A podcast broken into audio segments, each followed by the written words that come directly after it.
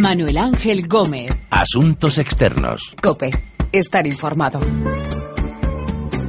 Hola, saludos. Comienza Asuntos Externos, este análisis de lo que pasa en el mundo con los corresponsales de la COPE. Y hoy miraremos en dirección a México, al estado de Guerrero, donde todo apunta a una masacre de estudiantes perpetrada por la policía, aliada con un cártel de narcotraficantes. Vamos a hablar de Matteo Renzi, a quien se le ha acabado la luna de miel como primer ministro de Italia. Han empezado a lloverle críticas a diestra y siniestra. Y nos iremos a Portugal. El primer ministro Pasos Coelho, acusado de recibir miles de euros ilegalmente de una empresa cuando era diputado. De todas estas historias vamos a hablar con nuestros corresponsales en México, Roma y Lisboa, Jacobo García, Paloma García Ovejero y Begoña Íñiguez. Y primero viajamos a México. Lamento de manera muy particular la violencia que se ha dado y sobre todo que sean jóvenes estudiantes los que hayan resultado afectados y violentados en sus derechos. He instruido a sus elementos para que tomemos acciones es el presidente de México, Enrique Peña Nieto. Más de 40 estudiantes de magisterio desaparecieron a finales de septiembre después de un enfrentamiento con la policía. Ahora han aparecido 28 cadáveres en varias fosas comunes y se cree que pueden ser de algunos de estos jóvenes. En el estado de Guerrero está Jacobo García. Jacobo, saludos. ¿Qué tal? Muy buenas. Hola. Eh, las sospechas apuntan a que detrás de esta masacre estaría de alguna forma la policía, la policía local. Bueno, más que de alguna forma directamente implicados, vamos, hasta el tuétano, las imágenes, las pruebas de balística y todas eh, las exámenes que se han hecho, interrogatorios, eh, demuestran y confirman que al menos 25 policías eh, municipales de una corporación de apenas 200 participaron directamente en la matanza y ahora se, se, intenta investigar si el alcalde fue quien la ordenó o actuaron por su cuenta, pero vamos, la implicación de, de la de todo lo que es la estructura policial de, la ciudad de Iguala está directamente implicada en esta matanza que, como dices, eh, al menos dejó seis eh, muertos y 25 heridos, pero sobre todo la desaparición de 43 estudiantes que se intenta saber todavía eh, con las pruebas de ADN si están o no en esa fosa que ha aparecido en la ciudad de Iguala con, con 28 cuerpos dentro. Mm. ¿Y por qué razón habrían asesinado a estos estudiantes? ¿Cuál, cuál habría sido el motivo?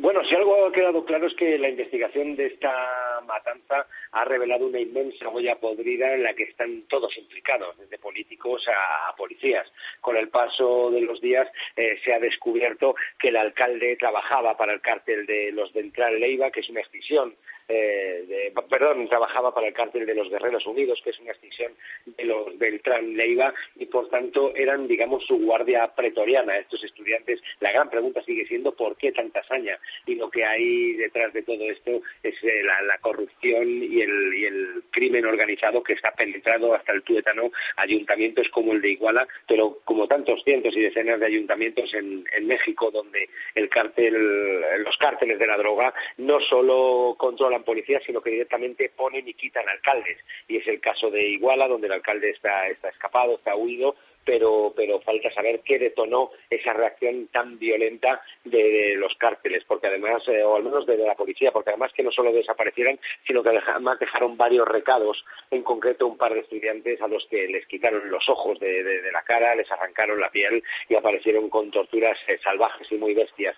Se habla de que la mujer del alcalde podría estar en un acto de benéfico en el que ella participaba y que harto de estos estudiantes que son conocidos por su mm, son muy protestones y en España serían conocidos como, como casi antisistema, ¿no? Por su tradición revolucionaria y rebelde, pero nunca armados, siempre provocadores, pero no, no, no violentos. En este caso fue una reacción tan desproporcionada que lo que intentan averiguar es qué motivó eso, ¿no? Y lo que, y lo que se va descubriendo es que el alcalde estaba ya implicado en varios asesinatos anteriores y, los estudiantes, o al menos la escuela de, de, que es de donde son estos estudiantes, se hayan convertido en, uno de los principales denunciantes ante las autoridades, ante las instituciones de esta corrupción que había en el ayuntamiento. Harto de todo eso, el alcalde habría actuado con esta virulencia tan desproporcionada. Ya has comentado que, han sido detenidos varios policías, más de 20 policías. Eh, ¿Se sabe cuál habría sido el papel de estos policías eh, en la masacre?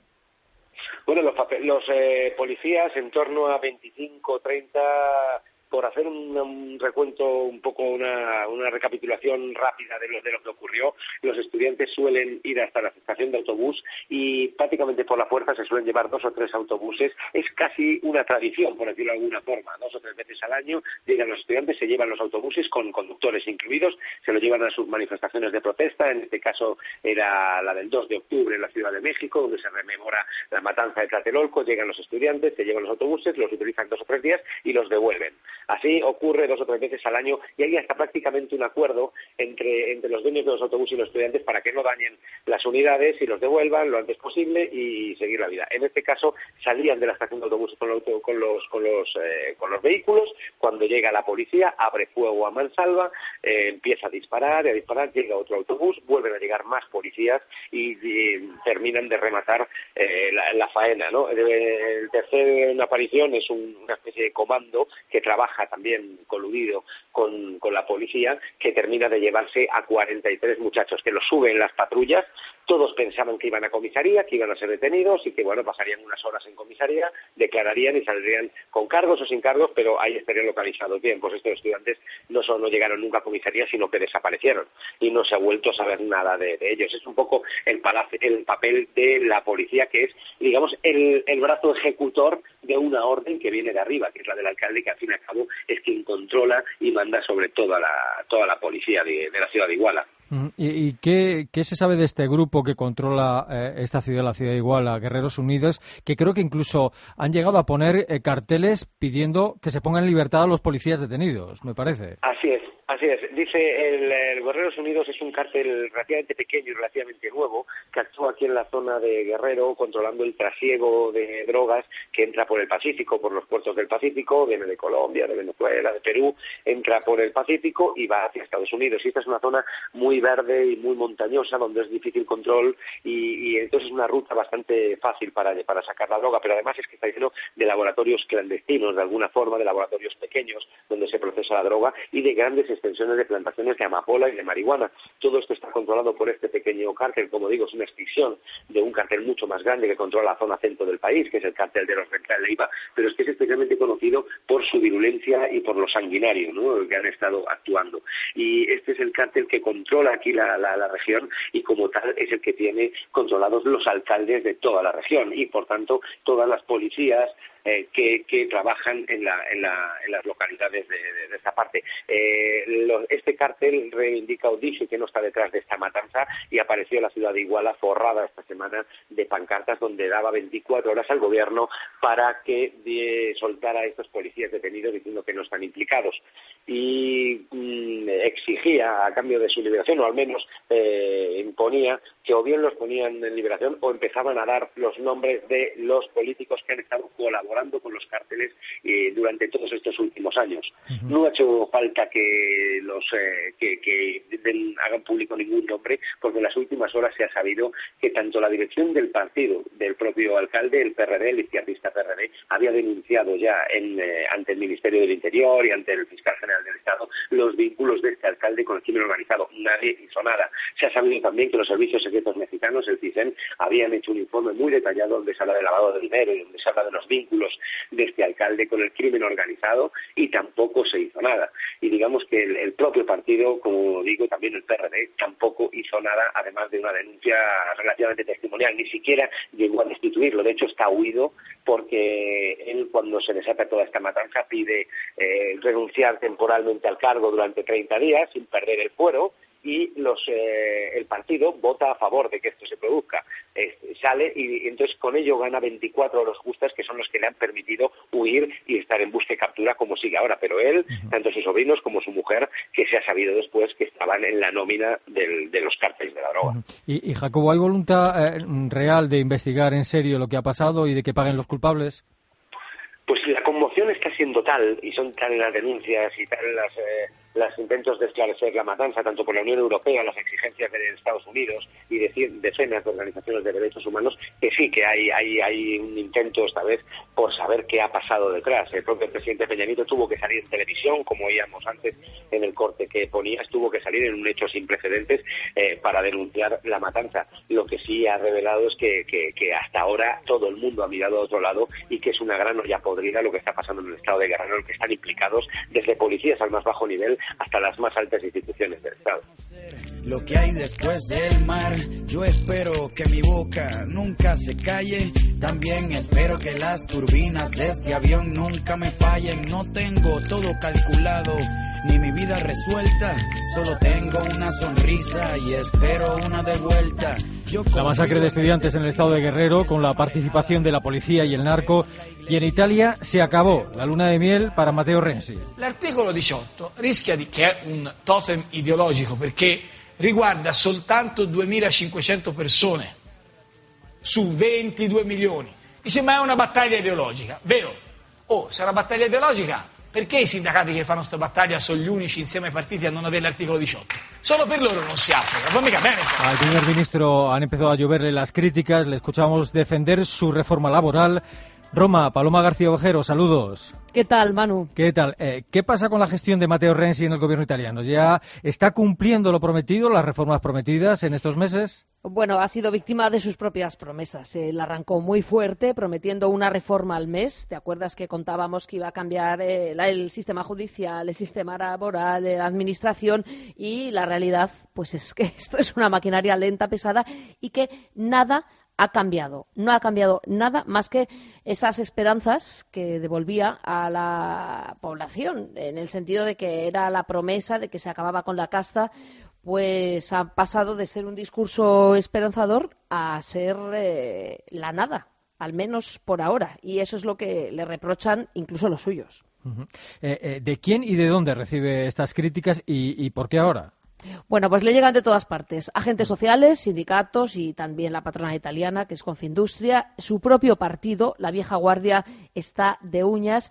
E incluso la prensa o la conferencia episcopal italiana. Le acusan sobre todo de autoritarismo y de retrasos en las reformas. Ten en cuenta que Mateo Renzi no ha pasado por las urnas. Él llegó a ser alcalde de Florencia, muy querido, muy bien gobernante, según los florentinos, pero al gobierno de Italia ha llegado dando una especie de golpe de Estado dentro de su propio partido. Y ahí es donde tiene los grandes enemigos. Eh, Bersani, D'Alema, todos esos que representan otra forma de hacer política, la casta italiana y que estaban esperándole ¿no? a ver si era verdad que el niño bonito, como le llaman, era algo más que una cara moderna y un discurso rompedor. De todas formas, tienes que pensar que Italia está llegando ahora a donde estaba España hace diez años, en la crisis. Aquí no se ha notado en el bolsillo de los italianos hasta ahora, pero empiezan a verse bares vacíos,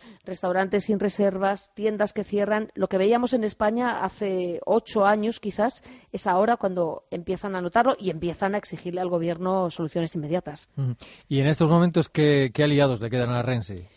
Bueno, tiene una parte importante del PD, de su partido, que es esa generación que cree en otra forma de hacer política, y tiene a Berlusconi. No te olvides que es eh, su espejo en la derecha que le apoya descaradamente y que ve en Renzi su sucesor ¿no? al frente del gobierno de Italia. Lo que pasa es que eso también le cuesta caro, porque ahora mismo, como tú decías antes, eh, le llueven a diestra y siniestro, o sea, a destra y sinistra, porque los sindicatos, por ejemplo, le acusan de no ser suficientemente de izquierdas, la izquierda le acusa de traicionar la esencia del partido, la derecha nunca le verá con buenos ojos y está ahí nadando entre la popularidad internacional y la creciente eh, crítica, el creciente descontento dentro de su país.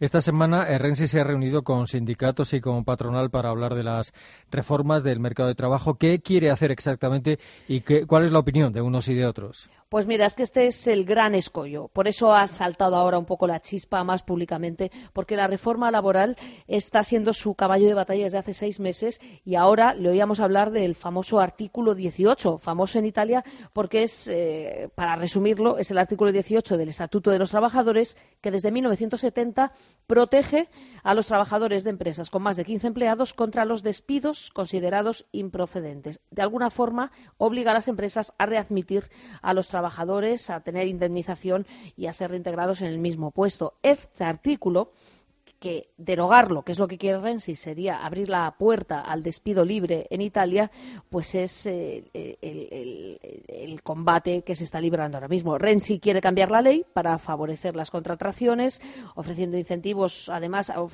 incentivos fiscales a las empresas que contraten nuevos trabajadores y, sobre todo, atraer el capital extranjero. Ha dicho ya públicamente, y lo hemos oído en España, que nuestro país, desde luego, no es el modelo, porque las cifras no son las que él quiere alcanzar.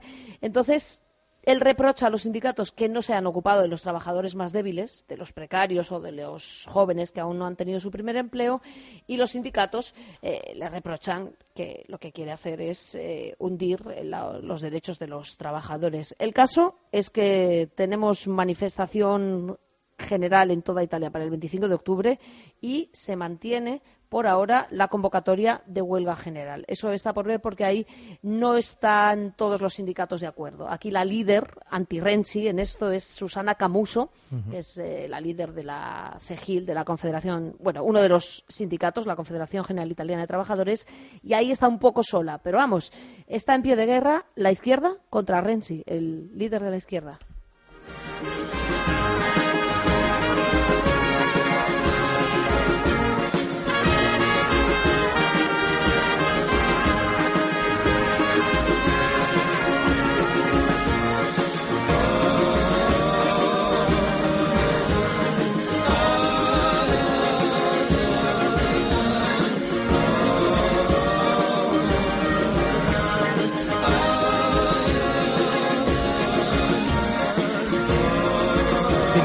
De miel de Matteo Renzi como primer ministro de Italia.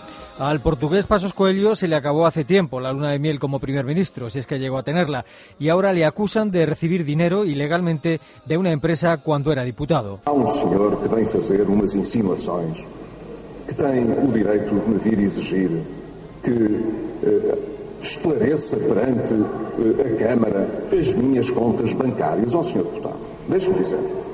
Trata-se de um direito que eu tenho, de um direito fundamental Pasos Coelho lo niega. Eh, Lisboa, Begoña Íñiguez, saludos. Hola Manu, ¿qué tal? Saludos. ¿Qué tal? Exactamente, ¿de qué le acusan a Pasos Coelho y quién le acusa?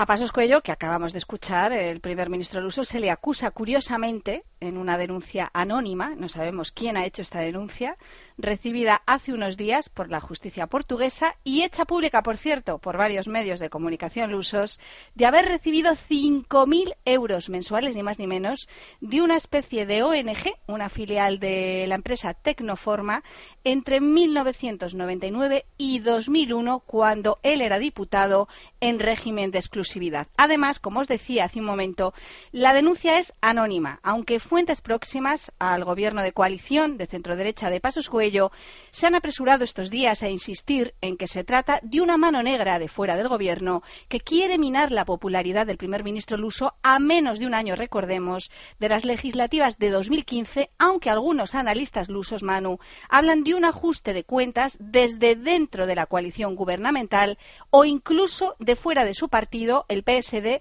y además del ámbito de la política. Eh, ¿Qué relación tenía Pasas Coelho con este asunto, si es que tenía alguna relación?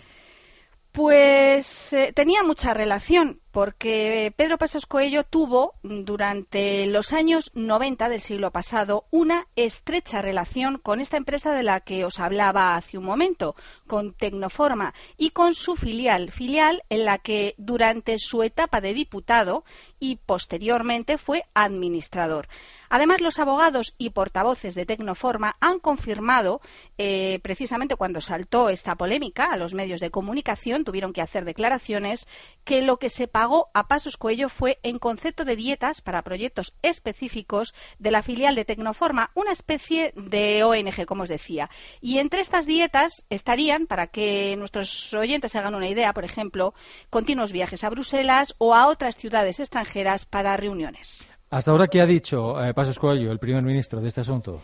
Ha dicho, entre otras cosas, lo que acabamos de escuchar. Que para que nuestros oyentes entiendan algo, él, eh, bueno, pues se, tuvo que explicar, tuvo que dar explicaciones en el Parlamento y dijo que se niega, se niega a hacer públicas eh, sus cuentas públicas, que es un derecho que corresponde a cualquier ciudadano. Y, mm, en resumen, lo más importante, lo que se ha destacado en los medios de comunicación es que él insiste en que lo recibido por Tecnoforma fue en concepto de dietas para gastos y traslados continuos y puso el ejemplo, como os decía hace un momento, de viajes eh, a Bruselas. Y además los diputados de la oposición, Pasos Cuello decía estas declaraciones hace un momento, negándose a, a mostrar a la opinión pública portuguesa sus cuentas, porque los diputados de la oposición, concretamente el anterior líder de la oposición, del Partido Socialista, pidieron eh, tener acceso a las cuentas bancarias del primer ministro Luso. Y eh, Pasos Coello dijo, entre otras cosas, además de lo que acabamos de escuchar, que se niega a hacer un estritis de sus cuentas bancarias y que, eso sí que ya lo hemos escuchado, que tiene todo el derecho a la privacidad de sus cuentas como cualquier ciudadano. Eh, ¿Cuáles podrían ser las consecuencias si se comprobara que las acusaciones son ciertas? Eh, ¿Habría cometido Pasos Coelho un delito o no? Eh, bueno, es una pregunta complicada esta. Recordemos que por el momento vamos a ser cautos, que por el momento estamos hablando de una denuncia, una simple denuncia anónima, que por cierto no sabemos quién ha hecho, lo sabe la justicia, lo sabe la Fiscalía, el Ministerio Público, que por supuesto pues no ha avanzado nada más. Estamos hablando de secreto de sumario. Y solamente, eso sí, el Ministerio Ministerio Público ha confirmado que existe esta denuncia, que la ha recibido. Y también recordemos que por tratarse de un primer ministro, como ocurriría también en España, y disfrutar de inmunidad mientras siga siendo primer ministro, no podrá ser juzgado ni, ni llevado, por ejemplo, ante los tribunales. Y además, como ya hemos comentado en varias ocasiones en, nuestra emisora, la justicia en Portugal es lentísima, mucho más que en España, y lo que, por supuesto, juega en este caso a favor del primer ministro luso. Eh, esta historia le está haciendo hasta ahora daño a Pasos Coelho en los sondeos y puede perjudicarle en las elecciones de 2015 o, beneficiar al socialista Antonio Costa.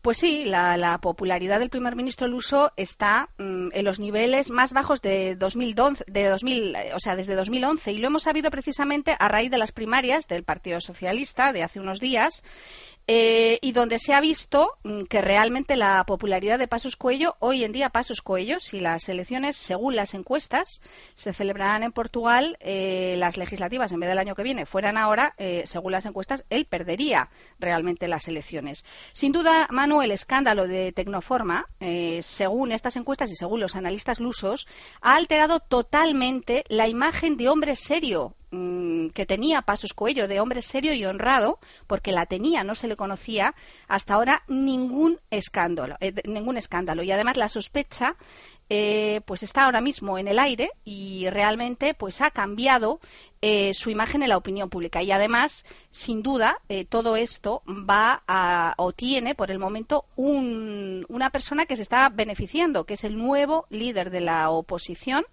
el recién elegido Antonio Costa, mm, secretario general del Partido Socialista, a quien, bueno, pues eh, los sondeos y las encuestas que se han hecho los últimos días, sin duda, pues eh, le están dando un gran aumento de popularidad.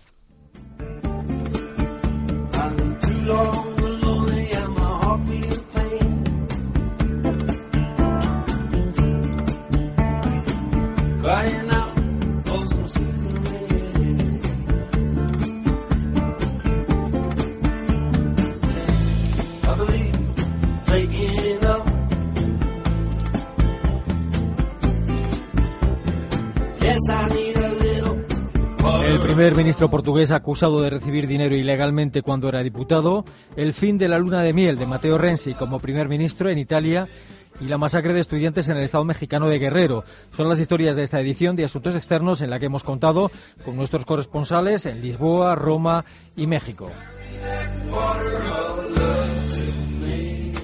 Recuerden que nuestra dirección de email es asuntosexternos.cope.es y que también estamos en Twitter, Asuntos Externos Todo Junto. Volvemos la próxima semana aquí, en cope.es.